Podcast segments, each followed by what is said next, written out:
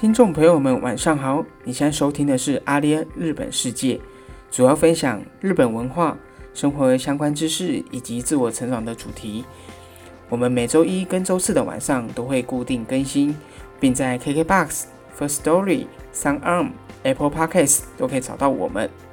如果你喜欢我们的节目，欢迎追踪、订阅、分享，我们会为你带来更多有趣的内容。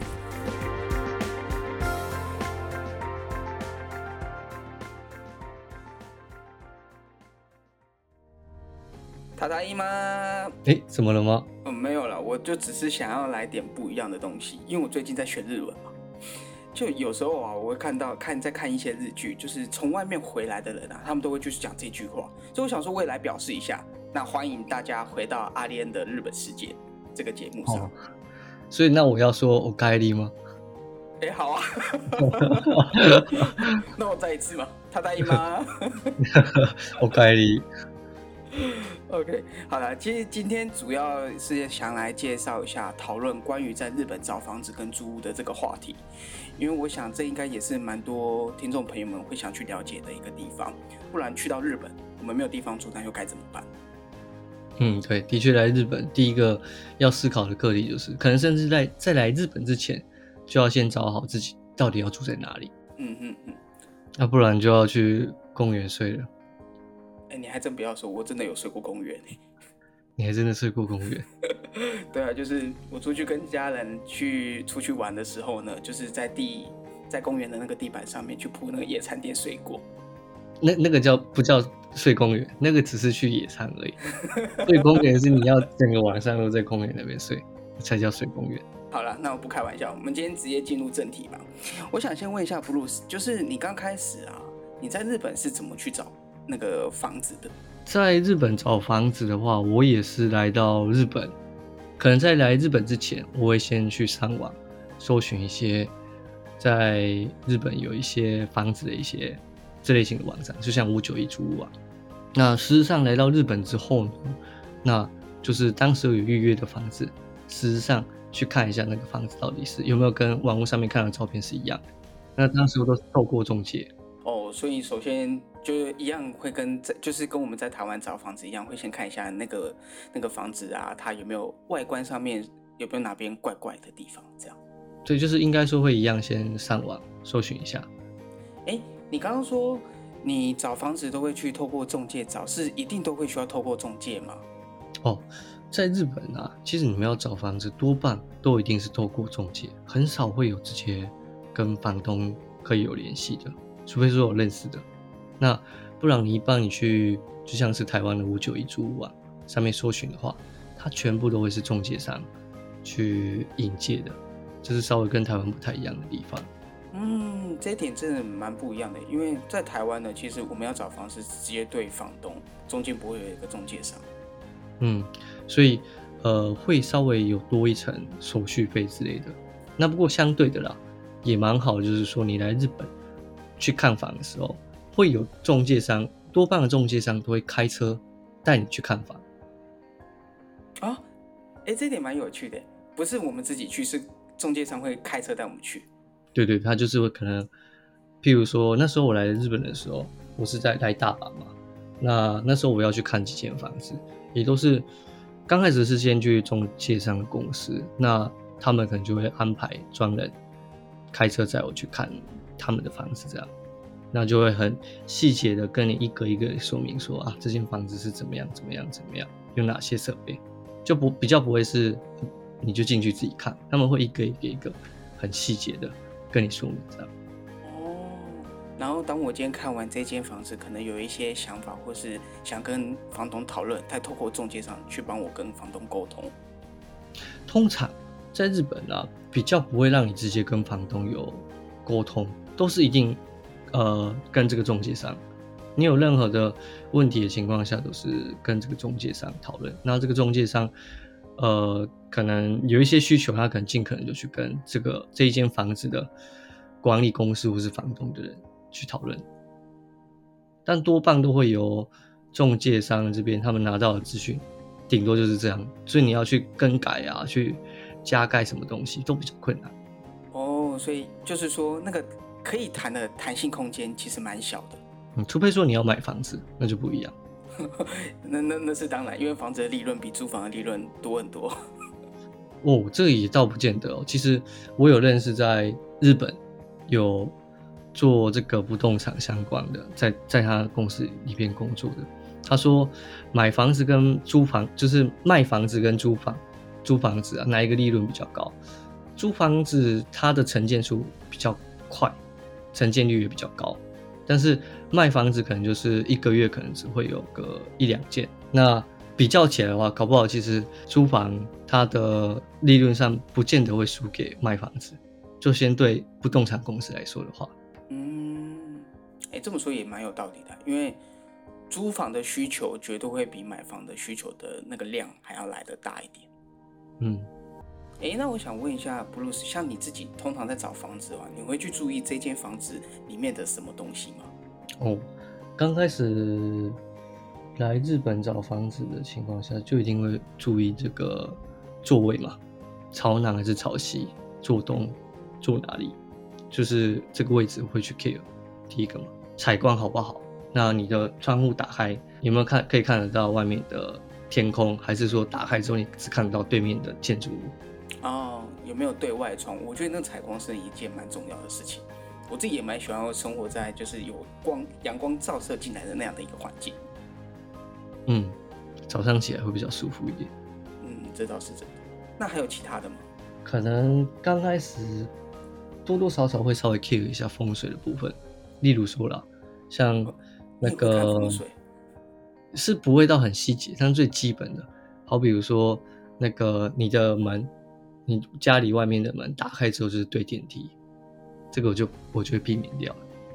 嗯，那我想问一下，说像我们一般呢，就我自己知道的一些知识，比方说那个镜子啊不可以对床，在日本的房子啊，它也会去避免这一块的这样的一个。文化习俗吗？坦白说，比较不会去 care 这些。日本，我在来到这边，他们风水部分是比较不会那么 care，都是比较会偏向一些呃住起来舒适的方向方向去做 design。哦，了解。所以不会像是台湾一样，可能在什么东西应该摆在什么位置啊，这这部分的比较没有那么去 care。嗯，没有错。嗯。而且我们其实，在租房的时候是最怕遇到那种有问题的房子。它有什么方式是可以，比方说我们在跟中介沟通，或者是从网站上面，大概可以看出一些美感吗？你说就是有问题的房子嘛，对不对？嗯，对，的确，像在日本啊，也算是出了有名的。可能有蛮多一些事故物件，就是可能在这个房子，可能前一阵子有发生过什么事情。嗯嗯，某一些层面上面来说，也算是有压力的人蛮多的，所以自杀的比率上面也算来得高。嗯。因为我们前几集也聊到说，有一些的工作啊，或者是日本的这个生活步调，其实也会让相对来说那个人的压力也会慢慢的往上，所以就会有像你刚刚说，可能有自杀的情况在日本发生。嗯，对，所以我们我刚开始啊找房，我也是会蛮 care 说，呃，这个房子有没有发生什么事情？那原则上我都会尽量去找比较新的物件，比如说刚盖个五年、十年以内。我刚盖可那如果说，对，如果说我们要去 care 所谓像这个这个房子有没有发生什么问题啊？其实日本呢，他们有有一个网网站叫做叫做 Oshima Tell，Oshima Tell，它是一个可以显示出的在日本全国的有哪些是它有发生过事情的。也就是说，我在这个网站上面有发生出事故的房子，我在这个网站上面都可以看到。哦，对，那这个网站它就是可以看到全国各地方，它比较偏向是，不论说是住在这个房子里面的谁谁谁，然后知道说我们这栋房子发生了什么事情，那大家都可以任意的到这个网站上面去登录，就可能哎，这个网站，这可能应该说。我现在住在大阪的某一栋房子发生了什么事情，然后就把它提上去，然后它就有全国，不论说是中介商也好，或是说不动产公司也好，或是说一般的民众，大家都会把他们知道的资讯登录在这个网站上面，那我们就可以透过这个网站去查查看，说，哎，我们即将要租的房子，它有没有发生过什么事情？所以有一个网站就是 Osima Tel，是可以大家去搜寻看看，然后看一下说，呃，你自己要即将要住的地方有没有发生什么事情？我觉得这还蛮不错的，因为至少在让我们找房子的时候可以安心一点，不会说你去租到一个地方，结果后面才发现说，原来这边可能曾经发生过什么事情。嗯，对对对，所以它也是一个可以先 预防的。那不过啊，坦白说，不见得一定发生过事情就一定会登录在上面，不见得，所以还是要自己去判断。嗯，然后自己去问。我觉得这是一个蛮不错的一个小知识，就是可以把这个网站收集起来。嗯。然后在这边呢，我也要说，就是其实啊，像事故物件，只要有发生过事情的，原则上中介商他们都有义务性是要去告知给即将要进驻的人。就是说，假设说，呃，我们这栋房子上之前发生过什么事情，比如说有人死在里面了，有人自杀在里面了，或是有发生什么案件等等的，那即将已经清空了，要租给下一个人的时候。这些中介商，他们都一定有，甚至不动产公司，他们一定有这个要告知给即将租入的人的义务，这是有的。那有没有那种就是中介公司他没有告诉你这间房子有问题的情况？嗯，坦白说，这个我也是听，就是我有在做不动产公司相关产业的朋友那边听来的。那我所知道的啦，也是会有，就是没有告诉你的。那我刚刚讲那个情况，就是是有告知的义务嘛？但是有一个情况就是没有告，就不用有告知的义务了。假设说你的这个物物件曾经有发生过什么事情，那你租给下一个人，你是要告诉他的嘛？但是这个人已经住完了，就是租给下一个人，然后这个人已经住完了，那他要又要搬家了，然后你要再再把这个物件再租给下下一个人，但是上一个人住的情况下是好好的。就没有那个义务可以需要告知了。哦，也就是说，当间一个人呢，他住的房子本身是有问题的，但是他住的这一段时间，他没有发生什么事情。当他搬走的时候，下一个人再进来，那中介公司也不用再告诉他说，呃，这间房子有问题。对，就简单说，就是说，只要事故物件，它虽然曾经是事故物件，但是只要有一个。发生过，就是有一个正常的人有去去住过了，那住完了，那他又要再转租出去的情况下，他是事故物件的这个消息可能就会被掩盖掩埋起来，这样。所以，呃，我们这边就是你来日本住的房子啊，纵使啊，他可能中介上没有跟你说，跟你说我们这没有什么事情哦，大家都可以去那个我们刚刚所说的 Osima Tel 的网站上面去搜寻一下。给自己一个安心一点。嗯，我这边想问一个问题，但我不确定会不会被打。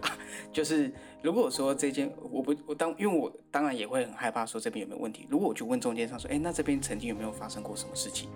呃，这种问这种问题是会被中介商给不不不就是不会的。这个问题是会不好，是可以的，是可以的。而且我觉得这个是有疑问就一定要问，就是你只要有问，他就会回答你。哦哎，那还蛮不错的，至少不会说又刻意隐瞒，说这边一定没有问题之类的。嗯，可能就要看那个事情的严重的情况吧。真的很想要租出去，搞不好也会有这样这类型的中介商，也不一定。也是啊，宁愿知人知面不知心嘛。哎，那我想问一下，说在日本租房子啊，它有个什么有什么独特的文化吗？跟台湾不太一样的地方？哦，跟台湾不太一样的地方就是在于说。他们收的费用还蛮多的。他们都收哪一些的费用？一般不是只有租金跟押金，像台湾是这样。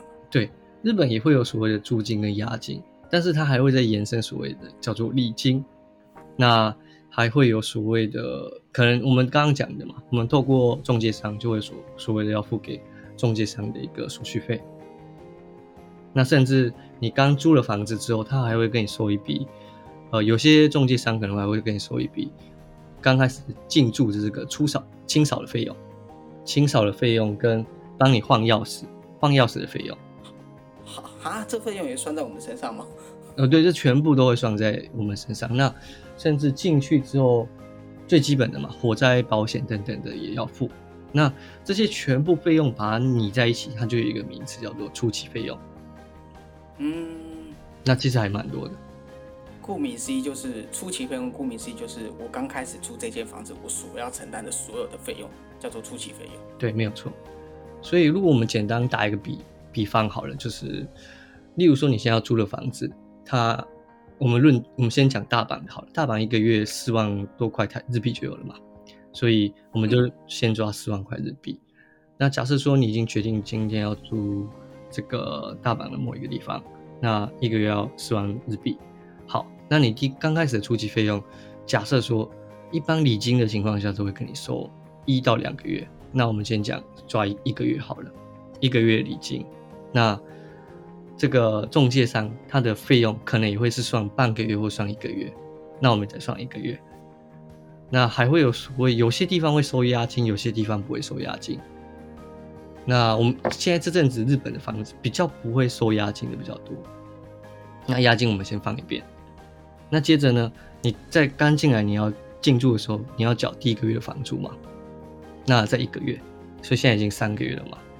那三个月之后，还有所谓刚刚讲的，可能有火灾保险跟这个清扫的费用跟换钥匙的费用，这个我们再把它算成，就把这三样加起来抓差不多一个月的费用，就总共这样是四个月。月。所以呢？简单差不多换算起来，呃，你至少可能就是刚开始你要负担就是不会是四万块，也不是多少，是十六万，大概十六万左右是需要的。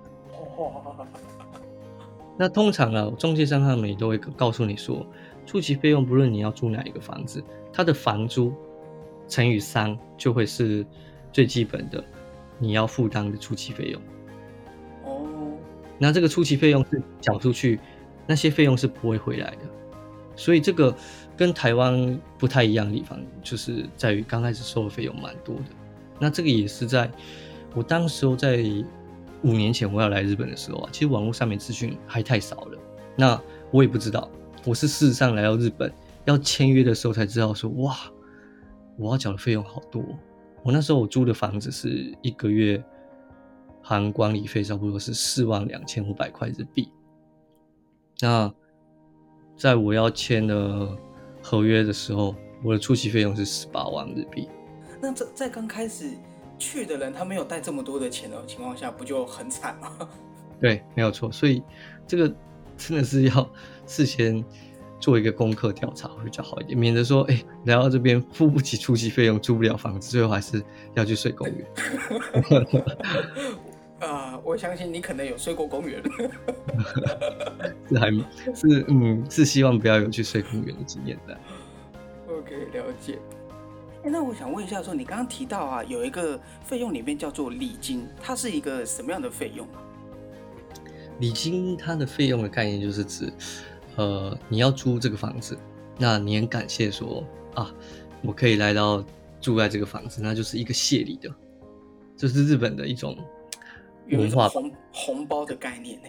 对，就是一种啊，感谢你让我住在这边，那的一个礼仪上面的一个，它叫做礼金。这个这个礼金是一定都需要的吗？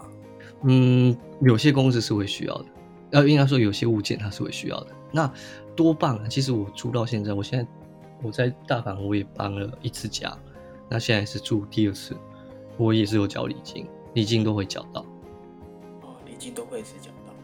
对，但是有些房子是不会跟你收礼金的，真的是要看每一个物件它的属性不太一样。那不过原则上，它纵使不会缴礼金也好，但是他可能就会把费用挪到其他的费用，就可能变成中介费、手续费变成两个月，就最后你还是要去思考，你还是要换算说，你住的地方你还是要把它乘以三个月，嗯嗯，才是你的初期费用。所以这个地方啊，就变成是说要来日本租房。至少你要租的房子的月租，你要有准备三倍的价钱哦，那才够用。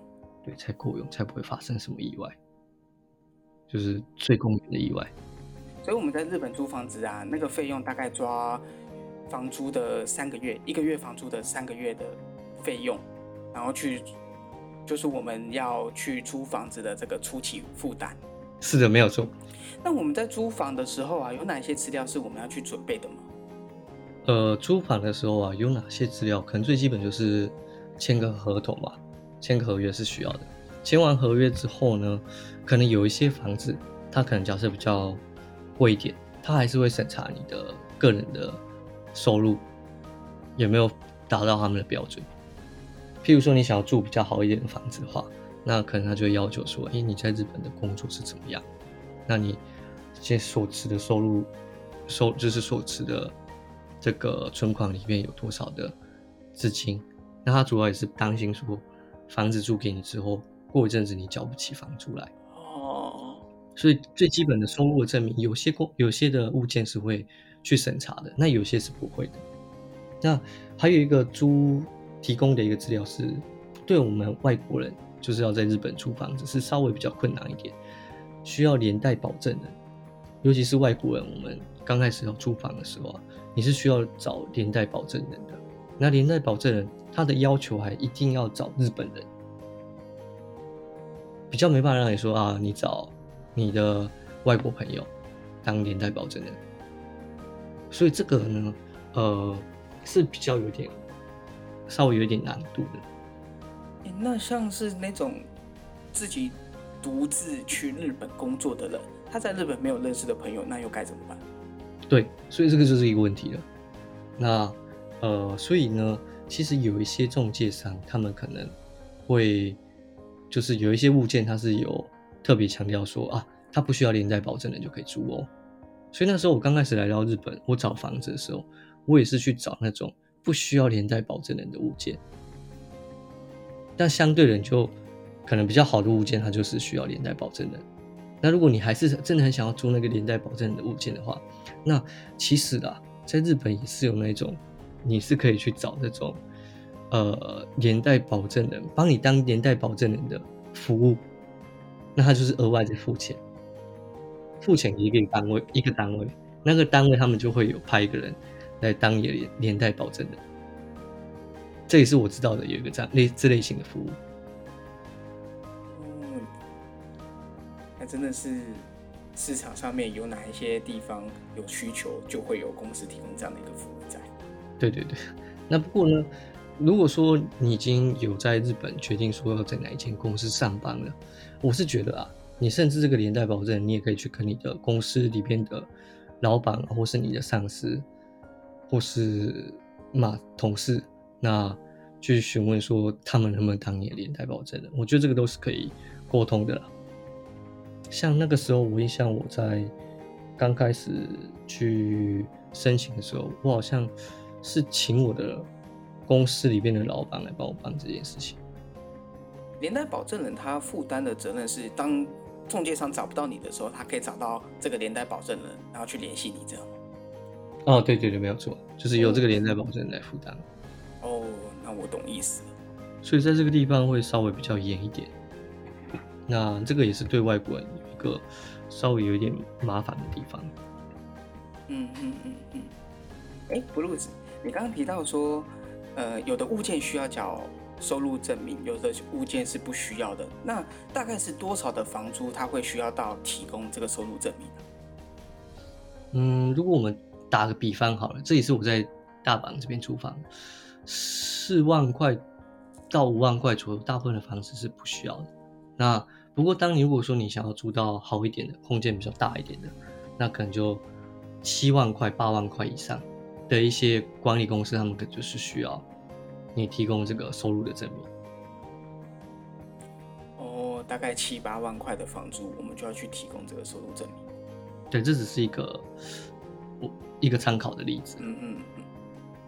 那我想问一下，你在日本找房子的时候啊，你有碰过什么很让你觉得很不合理的地方吗？嗯，找房子是没有了，但是房子住久了，呃，是有一个我觉得，与其说不合理，我觉得蛮让我感觉不太舒服的，有几个点。譬如说，第一个就是在日本啊，呃，你只要有住在日本的话，你。就会遇到一个问题，就是会有 NHK 的人来跟你说你要缴这个这个第四台的费用，电视台的费用。NHK 的人来跟你讲说要缴第四台的费用，对，就是要缴电视台的费用，就一个月可能要缴多少钱。那而且这个费用啊，呃，我我是有听说一些朋友啦，嗯嗯，他们是只要你家里有放电视的情况下，有放电脑的情况下，你就有可能会被要求要付这个费用。那他们要求你付的方式的行行进的方式，我个人不觉得不太喜欢，但会比较偏向是销售人员就会来来你家按你的门铃，那就会用比较特别的一些话术，是希望你可以让他跟你见面。然后在你门打开，你跟他见面的时候，他就会跟你讲很多很多很多，就是说你这个是一定要缴的义务等等的。那纵使你家里面有电视的话，他搞不好也会用说，那你有拿手机吗？拿手机就可能要缴了的情况哦。就某一方面，我是觉得他们虽然是一件很对很正统的一些公司，但是底下找的人的这种行为模式啊，我觉得蛮像诈骗集团的，蛮有一些地方我觉得蛮不合理的。我觉得压力好大哦。就是一上门我看到他之后，就有一种一直被强迫推销的概念。对，就是对，但是虽然说啊，的确有有设置电视的人，好，那呃好，那我们就缴就缴，但是重点是，可能没有设置电视的人，拿手机的人也会遇到这样的问题，我就觉得这有点不是很合理。对啊，很奇怪，好像要你我没有在看电视的人，我也要缴这个费用，这我这是为什么？哦，所以这是你实际在日本碰过的一个经验，是大部分都会有这样的一个经验吗？嗯，我也有听我朋友，也有听一些日本日日本人的朋友都有听过有这样的状况。那这是一个啦，那还有另外一个，我个人也是还觉得蛮不太喜欢的。偶尔我们也是会有遇到，就是坦白说，这也是我个人的疏忽，就是会不小心忘记缴房租了。嗯嗯嗯，我那你忘记缴房租的情况下，呃，通常租房子给你的都会是这个这间这间物件的管理公司去联系你。那管理公司可能会再去委托给外面的另外一间公司，那去负责催款。就只要当你有延迟这个，你假设说这个月你忘记缴房租了，延迟个十天左右，或是两个礼拜的时间，就会有另外一间公司的人打电话给你，那他们就会问说你什么时候可以把，就是跟你说，哎，你什么时候你这个月房租没有缴到，那你什么时候可以交给我？那问的人的那个那个日本人他们的讲话方式啊，跟讨债集团八成像。听起来很可怕欸。如果说你没有缴的话，好像下一步他会对你做什么事情一样。对，就是呃，我觉得这个这个的文化上面，就这个对应的方式真的不是很好。那他们原则上，纵使忘记缴了，他们讲话讲电话的那个口气都不是很好，就跟讨讨讨债集团是一样的概念。虽然说的确我们忘记缴，这是我们的问题，对，但是在于对应沟通这件事情啊，我觉得态度上面真的是突然之间转变蛮大的。这是我觉得来到日本也是住房子住那么久，偶尔遇到这这样的事情，我觉得蛮不喜欢的。这任谁也不喜欢吧？谁喜欢被讨债集团追债的感觉？对对对，那我想问一下，布鲁斯，你自己在日本这住的这几年啊，你还习惯日本的生活吗？其实一个环境住久了就习惯了。那最重要，我觉得住的地方也是要慎选。你找到一个好的地方，那住起来就会更舒服。相对的，你可能来到日本，一定也会去玩啊，或是去工作。一个好的地方，当你工作整天起来这么疲惫的时候，你回到家的时候也可以好好好好的放松。那如果你去找到一个很嘈杂的地方来住的话，你回到家只是增添自己压力。所以，呃，我个人是比较幸运一点，是说有找到还蛮不错的地方，那住起来觉得都还可以。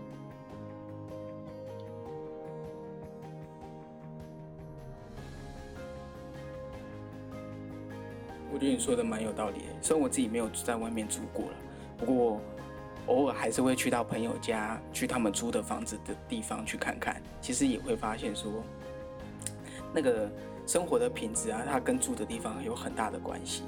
像我去的那个地方啊，它旁边像我去我朋友家，他有时候旁边就会那边扣扣扣扣扣敲敲敲，然后或者是到晚上的时候呢，就隔壁呀，或者是就隔壁的邻居，他会像是在开趴一样，就很吵。然后你又没有办法去去提醒了之后，其实问题也都一样，那这很影响你的生活水平。对，没有错。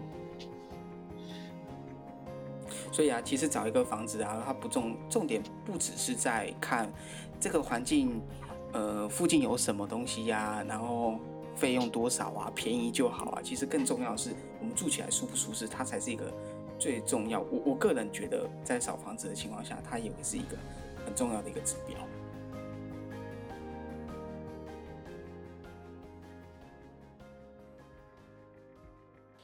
其实，在日本租房子啊，跟在台湾其实没有太多的不一样。只是我们要特别去注意一下，说在刚开始我们租房的时候，它的那个初期费用是蛮大一笔的开销。我们要预留三个月以上的房租的费用，才不会在到时候我们在签合约的时候呢，发现钱不够，没有办法去租房子。那在节目中呢，我们也有提到一个。日本的网站叫做 Oshimateru，它在上面可以查到日本全国有发生过问题的这个房子。那你们在上面呢可以去做查询啊。我们在节目的概要栏当中，我们也会去放上这个网站的链接。有兴趣的朋友们，你们可以去看看。最后，今天节目我们就到这边。如果还有一些疑问或是想要听的主题，都欢迎随时到阿莲的脸书或是 IG 私讯留言。最后，也别忘了。赶紧追踪、订阅、分享哦！我们会在每周四的晚上发布最新的一集，喜欢我们的朋友，你们别错过哦！那我们下期再见喽，拜拜。